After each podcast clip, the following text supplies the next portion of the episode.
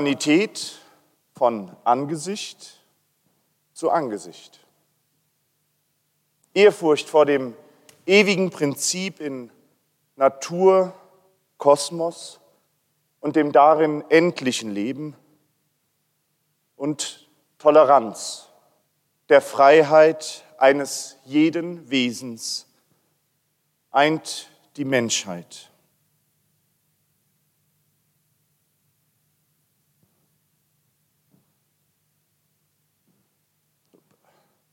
Wir kommen zusammen in Geistesfreiheit, in Glaubensfreiheit und in Gewissensfreiheit.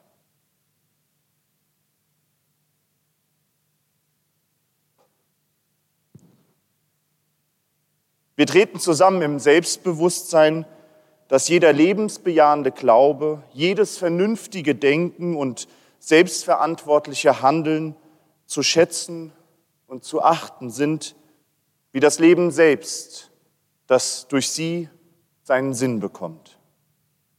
Wir leben zusammen auf einer Erde, in einer Galaxie, in einem Universum, in der einen alles umgebenden Natur, wie im Kreise unserer Nächsten, im Vertrauen auf die Liebe und die Güte.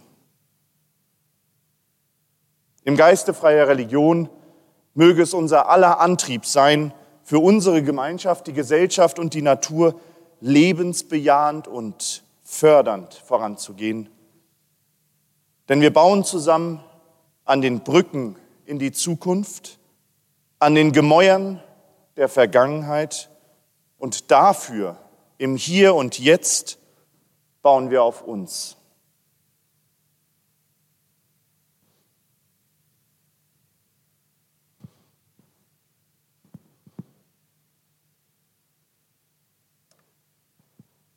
Ich begrüße euch alle ganz herzlich an diesem Sonntagmorgen hier am Schillerplatz zur Weihestunde im Rahmen des Festivals der Frau, zur Weihestunde mit dem Thema Frauen in der Religion zwischen Unterdrückung und Chancen. Es soll der Versuch sein, in den drei abrahamitischen Religionen eine Auswahl vor allem von Männern geschaffenen Narrativen, also Erzählungen und Mythen zu durchbrechen und einmal mehr im Geiste freier Religion eine feministische Perspektive auf die Quellschriften zu eröffnen.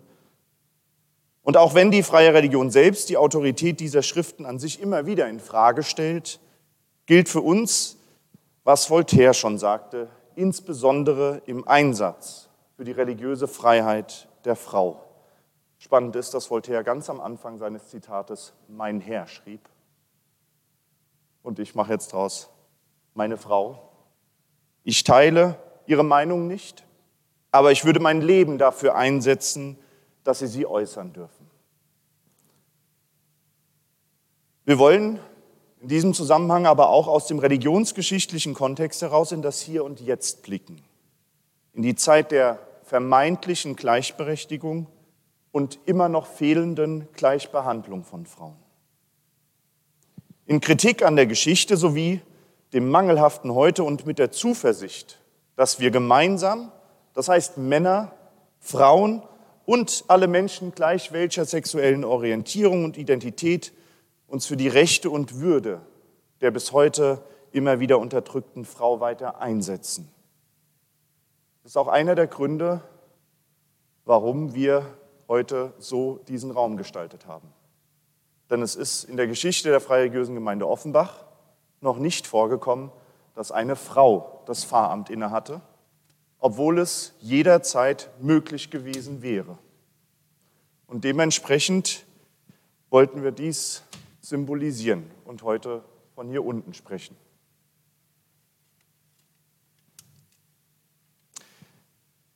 Wir lesen Ihnen zum Eingang Gedanken, Gebete und Gedichte dreier Frauen vor, die auf die Instrumentalisierung und den Missbrauch ihrer Religion bis tief in den Alltag wiederum mit jenen Gebeten, Gedichten und ganzen Büchern reagiert haben und Ich bedanke mich ganz herzlich bei dir, liebe Steffi, bei dir, liebe Dagmar und auch schon bei dir, liebe Anna, dass ihr Lust auch hattet, das zu machen. Und ich bitte euch als erstes, Steffi, uns den Text vorzulesen. Wieder das ultraorthodoxe Judentum spricht Deborah Feldmann in ihrem Roman Unorthodox, in dem sie schreibt. In dieser Familie küssen und umarmen wir uns nicht. Wir machen uns keine Komplimente. Stattdessen beobachten wir einander sehr genau, jederzeit bereit, auf jemandes religiöses oder körperliches Versagen zu deuten. Dies, sagt Chaya, ist Leidenschaft. Leidenschaft für das religiöse Wohlergehen eines Menschen. Und was für eine Welt, in der wir nun Belanglosigkeiten wie einen zu kurzen Rock bestrafen, aber Stillschweigen bewahren, wenn einer die zehn Gebote bricht?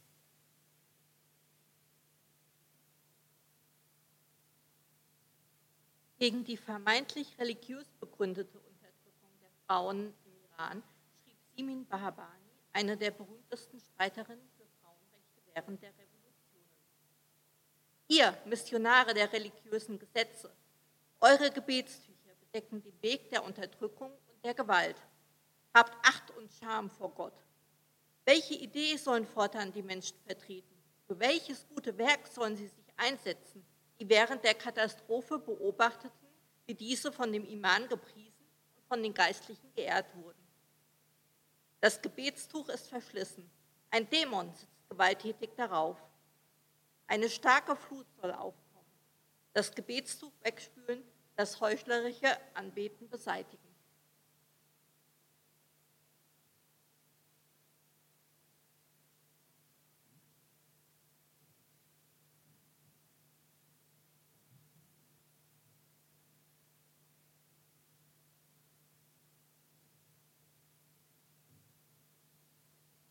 Carola Mosbach Vertreterin einer feministischen christlichen Theologie, schrieb.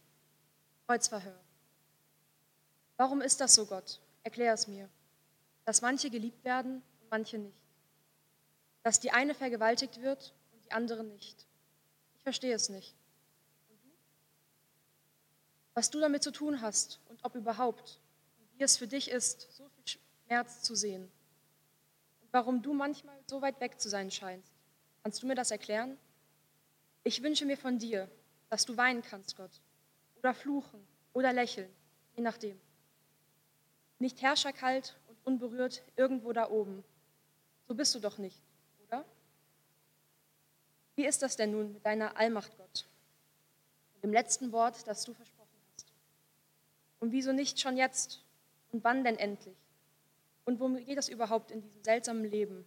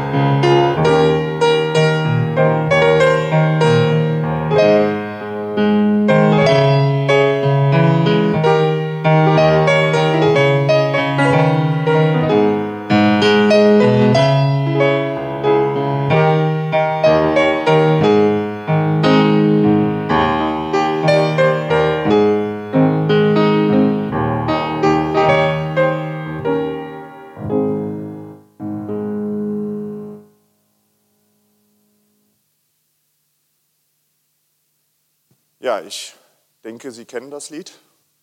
You Don't Own Me, gerichtet von ja, einer Frau an die Männerwelt.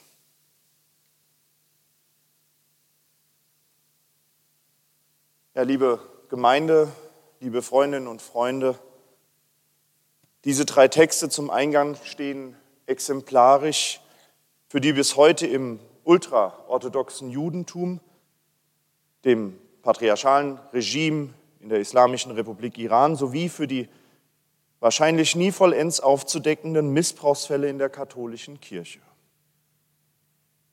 Und alle drei Texte können sicher nicht als Pauschalurteil gegenüber den abrahamitischen Religionen per se gelten, doch sie spiegeln wider, wie einer eigentlich mit Menschenrechten ausgestatteten Menschenwelt verschiedene religiöse Strömungen und Sektierungen mit Ignoranz und Unmenschlichkeit begegnen. Einer der Gründe, warum Susan B. Anthony, die erste Wählerin in den USA bei der Präsidentschaftswahl 1872, sagte, Frauen schulden keiner einzigen Religion Dank für auch nur einen Impuls der Freiheit. Dabei gäbe es in den drei großen abrahamitischen Religionen genügend Anlass, den Frauen nicht nur gleiche Rechte und Behandlung zuzugestehen, sondern sie von Anbeginn an als gleichwertige Wesen wahrzunehmen.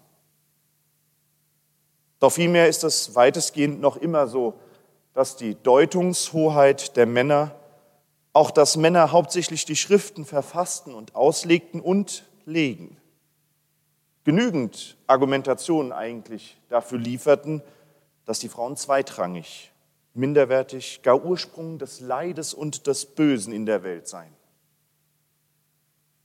Allen voran ein Apfel, der bei den Hebräern Trauben und den Griechen eine Feige war soll dank der Frau und ihrer Verführbarkeit durch den Teufel das Übel über die Menschen gebracht haben.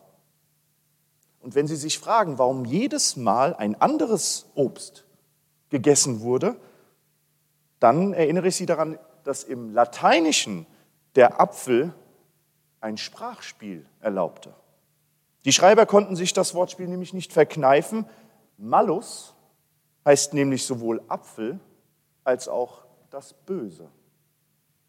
Nur ein kleiner Eindruck davon, wie viel Macht nur diese Wortdreherei bis heute auf unser Denken ausübt. Ja, blicken wir aber in den abrahamitischen Religionen auf den Akt der Schöpfung selbst, so stellt sich die Frage, auch welche denn eigentlich die richtige sei. Wir haben zum einen in Genesis 1 jenen Gott, der über alles erhaben und perfekt die Welt und alle Lebewesen, insbesondere den Menschen, erschafft.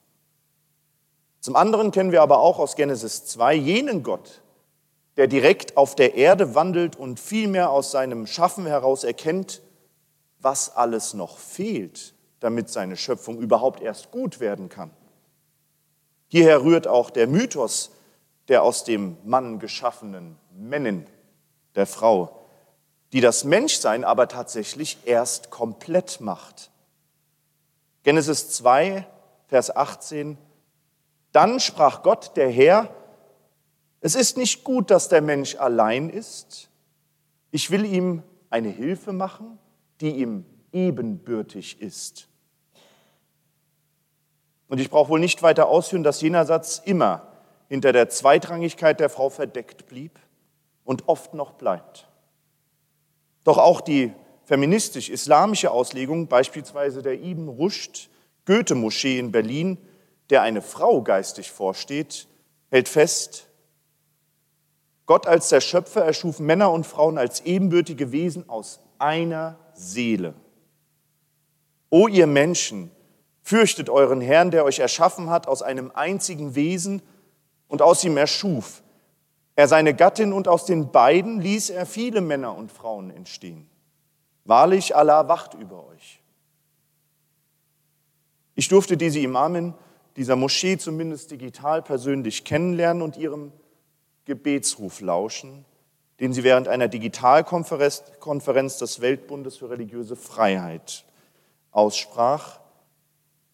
Und Sie wissen alle, es gäbe genügend Länder und religiöse Gruppierungen, in denen oder von denen sie dafür bestraft würde. Denn gerade in den Köpfen und im Glauben mächtiger Männer der drei abrahamitischen Religionen hat sich etwas festgesetzt und wurde an andere weitergegeben, was an Unmenschlichkeit kaum zu überbieten ist. Dass es Menschen bestimmten Geschlechts gäbe, die nicht nur die Erbsünde in die Welt brachten, sondern aufgrund ihrer Physis, vermeintlich spezifischen Emotionalität und grundsätzlichen Willensschwäche eine mindere Würde besäßen als das biologische Gegenstück.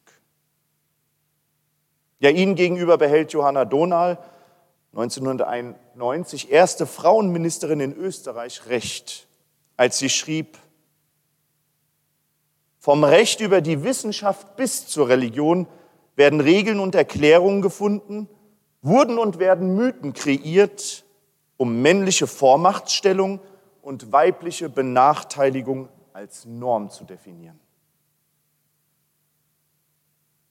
Ja, dem wollen wir jetzt einmal drei Frauenfiguren aus dem abrahamitischen Religion entgegenhalten.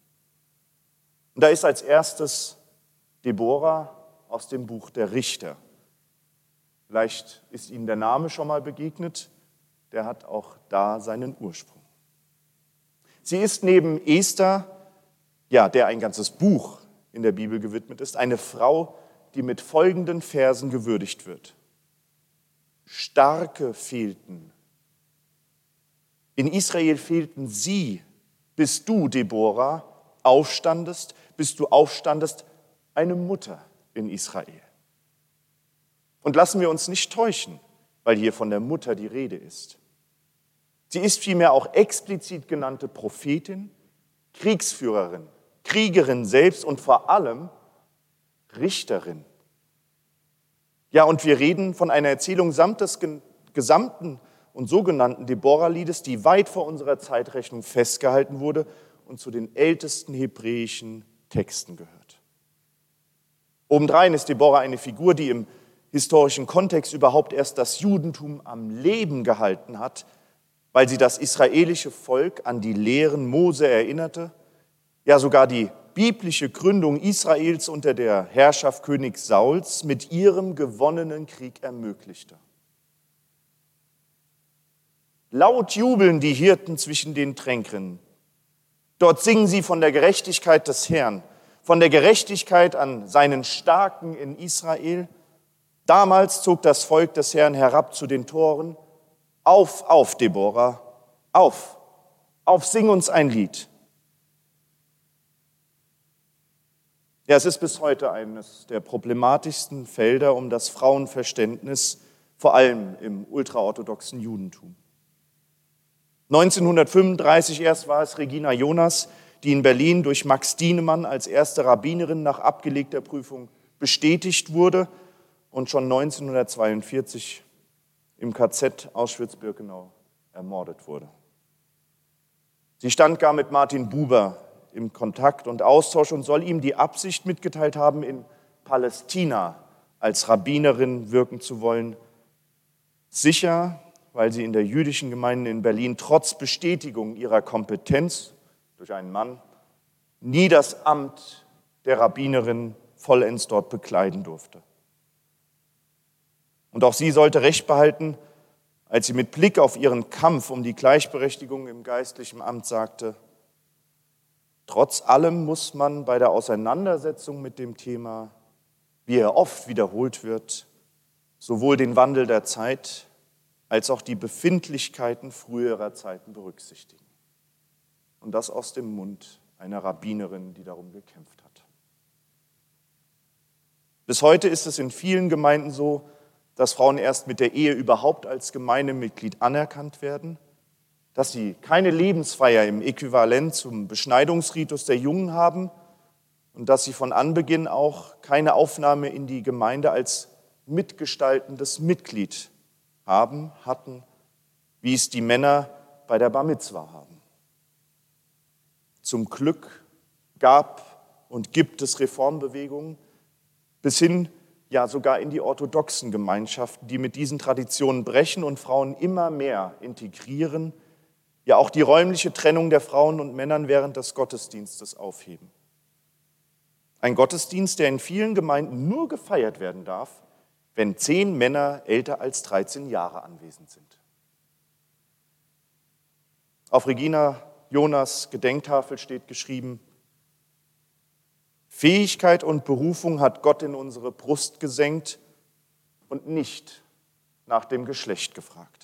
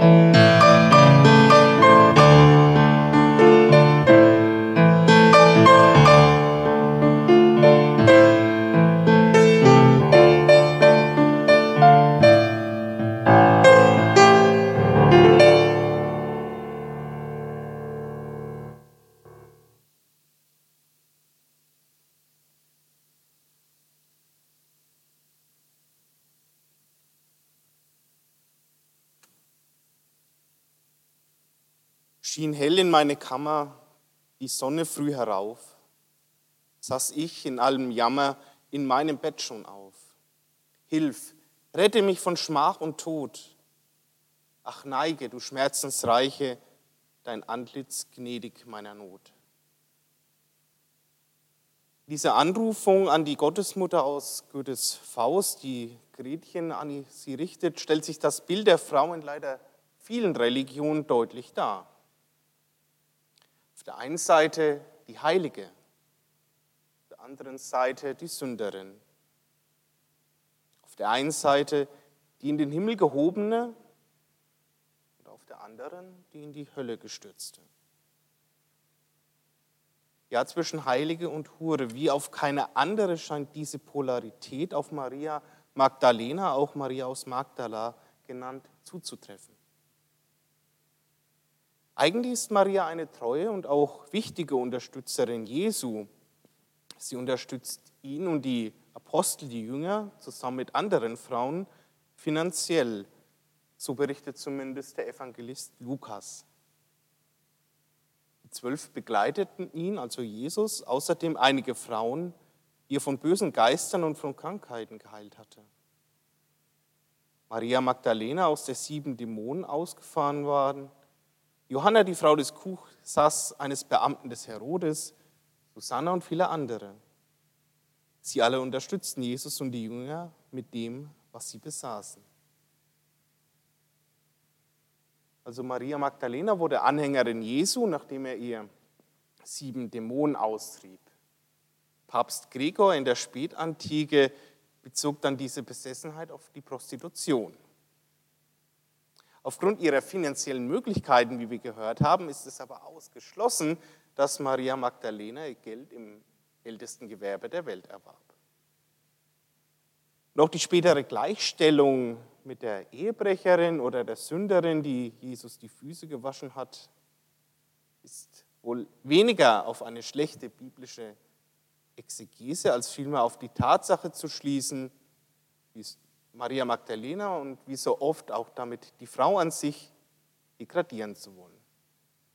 Wie Pascal schon darauf hingewiesen hat, allzu oft spielt dann der Sündenfall und der Rolle, die Rolle der Frau da eine wichtige, wenn auch negative Rolle. Dabei ist die eigentliche Botschaft Jesu von einer Gleichberechtigung der Geschlechter geprägt. Für ihn gibt es eigentlich keine Unterschiede zwischen Mann und Frau, und wie wir am Lukas-Evangelium gehört haben, sind ja eher die Männer von den Frauen abhängig als andersherum. Und während Petrus Jesus verleugnet, die anderen Jünger bei seiner Verhaftung fliehen, bleibt Maria Jesus auch bei dessen Tod und Grablebung treu. Interessanterweise wird sie so auch zur Zeugin der Auferstehung, zumindest äh, beschreibt es der Evangelist Johannes in seinem Evangelium so. Und damit auch die erste Apostelin. Apostelin hat eigentlich die Bedeutung oder dieser Ehrentitel wird den Menschen gegeben, die Jesus nach seiner Auferstehung gesehen haben. Apostelin der Apostel lautet der Ehrentitel von Maria Magdalena. Allerdings mit dem kleinen, aber feinen Unterschied, dass sie im Gegensatz zu den männlichen Aposteln ein Apostelamt innehatte und damit auch keine Bischofsmacht ausführen durfte. Da spielt die apostolische Sukzession eine wichtige Rolle. Also im Verständnis werden dann dem Nachfolger des Bischofs die Hände aufgelegt und dann zum Nachfolger des Bischofs erklärt. Und aus irgendeinem Grund, bei den Männern klappt es, bei den Frauen funktioniert es aber nicht. Zumindest dürfte Maria Magdalena und die Frauen bis hinter keinerlei Amt, das heißt Diakons, Priester oder Bischofs, ausführen. Und dabei ist es doch ganz klar belegt, dass im Urchristentum zumindest Frauen als Diakoninnen gearbeitet und gewirkt haben. Obwohl denke ich, nicht nur meines Erachtens die katholische Kirche bis heute eine vernünftige Begründung für den Ausschluss der Frauen offen bleibt. Ja, wir möchten hier, wie gesagt, keine Standpauke halten oder religiöse, andere religiöse Gemeinschaften und Institutionen durch den Kakao ziehen. Doch bei allem Lob gibt es eben auch Kritik an den Weltreligionen im Allgemeinen und den abrahamitischen Religionen im Besonderen, wenn es vor allem um die Ungleichbehandlung der Frau geht. Denn die Begründer selbst hatten auf eine Gleichbehandlung der Geschlechter gesetzt. Und das gilt für Jesus von Nazareth genauso wie auf den Propheten Mohammed. Frauen hatten in seinem direkten Umkreis eine wichtige und eben gleichberechtigte Rolle und Stellung inne. Unter anderem seine Frau Aisha. Sie ist als seine Lieblingsfrau bekannt und wurde mit dem Ehrentitel Mutter der Gläubigen versehen. Allerdings berichtet der Iran noch von einer Verleumdungskampagne, die wurde natürlich von Männern angezettelt, der fehlte jegliche Grundlage und wie so oft das Totschlagargument, Aisha hätte Ehebruch äh, vorgenommen. Da weist der Koran neben positiven Parallelen auch hier negative ähm, ja, Position zur Bibel auf. Aisha beteuert ihre Unschuld. In einer Offenbarung wird dann auch ihre Unschuld von göttlicher Seite bestätigt und die Verleumder bestraft. Aber auch spätere verfasste arabische Werke, die sich mit dieser ja doch sehr wichtigen und auch mutigen Frau beschäftigten, heben in erster Linie ihre Eifersucht auf die anderen Ehefrauen Mohammeds hervor, als wenn die anderen großen Leistungen dieser Frau nicht gelobt werden dürften oder nicht gelobt werden sollen. Wie gesagt, dabei war sie eine wichtige Unterstützerin Mohammeds und führte dann auch nach dessen Tod die Missionierung des Islam fort. Und in der Hadith-Literatur, Hadith sind eine wichtige Quelle im Islam, das sind nämlich die Überlieferung der Aussprüche und Handlungen Mohammeds, erscheint Aisha als eine bedeutende Übermittlerin religiösen Wissens. Mehr als 1200 Hadithe werden auf sie zurückgeführt. In vielen Berichten wird beschrieben, wie Aisha dann Behauptungen anderer Personen über angebliche religiöse Verbote oder Gebote widerlegte, indem sie die Handlungsweise des Propheten als Gegenargument heranzog. Von dieser besonderen Position der Aisha und der Frauen im Islam im Allgemeinen scheint leider nicht mehr viel geblieben, wenn wir uns die Entwicklung in vielen islamisch geprägten Ländern anschauen. Vielmehr hat sich diese sogar deutlich verschlechtert. Deshalb möchte ich noch in aller Kürze eine dritte Frau ins Spiel bringen, nämlich Hildegard von Bingen, stellvertretend für alle Frauen die das Rollenverständnis in den Religionen nicht akzeptieren wollten und wollen. Sie schrieb, Mann und Frau sind auf eine solche Weise voneinander, äh, miteinander vermischt, dass einer das Werk des anderen ist. Ohne die Frau könnte der Mann nicht Mann heißen. Ohne Mann könnte die Frau nicht Frau genannt werden. Sind Sätze wie diese, mit dem Hildegard das theologische Frauenbild aufgewertet hat. Sie belehrte die Menschen über das väterliche und mütterliche Wesen Gottes und spricht von einer umarmenden Mutterliebe Gottes. Ein besonders schöner Satz von ihr lautet, der Mann besitzt mehr Schaffenskräfte als die Frau, die Frau aber ist ein Quell der Weisheit und der Freudenfülle.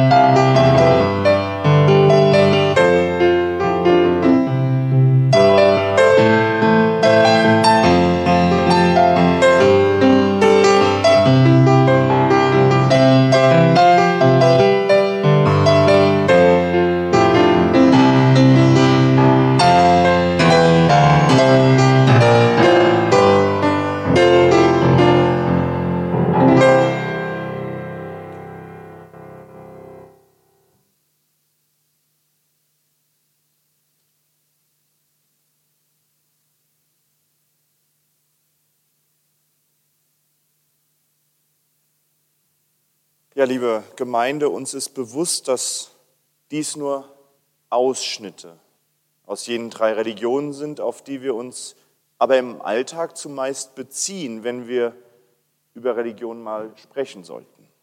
Sollten, weil gerade auch mit Blick auf das Bild der Frau eine Verdrossenheit gegenüber Religion generell erwachsen ist, die nur allzu verständlich ist. Doch Deborah Feldmann selbst schrieb, wir hörten sie am Anfang von dir, liebe Steffi? Kann irgendjemand ohne Glauben überleben? Wie auch immer man ihn beschreibt. Egal wie du lebst, es scheint, du brauchst Glauben, um weiter und voranzukommen. Und als ich diesen Satz las, merkte ich wieder, warum ich hier stehe, warum ich Teil dieser Gemeinde bin. Denn es gibt einen Glauben fernab von festgelegten Schriften, Dogmen und Hierarchien und vor allem gibt es ein Recht auf religiöse Freiheit, das vor allem Frauen in den großen Traditionen bis heute noch weitestgehend verwehrt wird. Sicher, der Protestantismus, die Religion der Bahai und der Sikh haben so manche Tür geöffnet, doch insgesamt bewegen wir uns bei den Freiheiten der Frauen in der Religion in einer unübersichtlichen Gemengelage zwischen ortsbezogener, sowie sozial- oder soziokulturellen Tradierungen einerseits und religiöser Praxis sowie Exegese, also Auslegung der Schriften andererseits. Und da einen Überblick zu behalten, Argumentationen zu verknüpfen, ist unglaublich schwer gemacht worden von den Männern. Ja, es steht nirgends definitiv geschrieben, dass die Frau im Islam ein Kopftuch tragen müsse, aber es gibt Auslegungen, die dies hervorgebracht haben und es muss jeder Frau selbstbestimmt obliegen, ob sie diese oder jene Auslegung in ihrem Leben praktizieren möchte. Es gibt keine textuelle Begründung dafür, warum die Frau die Schuldige an der aus dem Paradies verbannenden Erbsünde ist. Vielmehr wirkt es immer wieder, als hätten die Herren sich damals eine Erklärung für die Menstruation und Schmerzen der Geburt zusammengereimt, weil sie das Wunder des Lebens nicht in der Natur, sondern in der Macht eines vermeintlich patriarchalen Gottes dachten. Und es gibt auch keine definitive Vorschrift, warum Frauen im Judentum erst mit der Ehe in die Gemeinschaft vollends aufgenommen werden sollten. Und diese Reihe können wir endlos fortsetzen. Es waren und sind größtenteils Männer, die auf den Quelltexten vermeintlich aufbauende Regelwerke schrieben, wie die Katechismen, die Halacha oder die Scharia. Letzteres Wort taucht im Koran übrigens nur an genau einer Stelle auf. Im Klartext wollen wir Ihnen und vor allem den Frauen sagen, bitte verlieren Sie nicht Ihren Glauben, weil er über Jahrhunderte von Männern nach deren Vorstellung weitergedacht und auch verdacht wurde. Wie kann es denn sein, dass ein synodaler Weg in Deutschland nun vom Papst einfach verurteilt werden kann? Aus eben jener Hybris, ja, sind wir Freireligiösen erst entstanden. Wie kann es sein, dass sich generell Menschen zu Stellvertretungen einer Idee benennen, wie es auch im Iran mit der Staatsführung ist, die die Rückkehr des Mahdi, den Nachfolger von Mohammed, erwarten und in dessen Vertretung eben jene Gräueltaten anrichten. Und wie kann es auch sein, dass eine ebenfalls religiös motivierte Regierung in Israel nun die Überwachung der Gesetzgebung außer Kraft setzen will?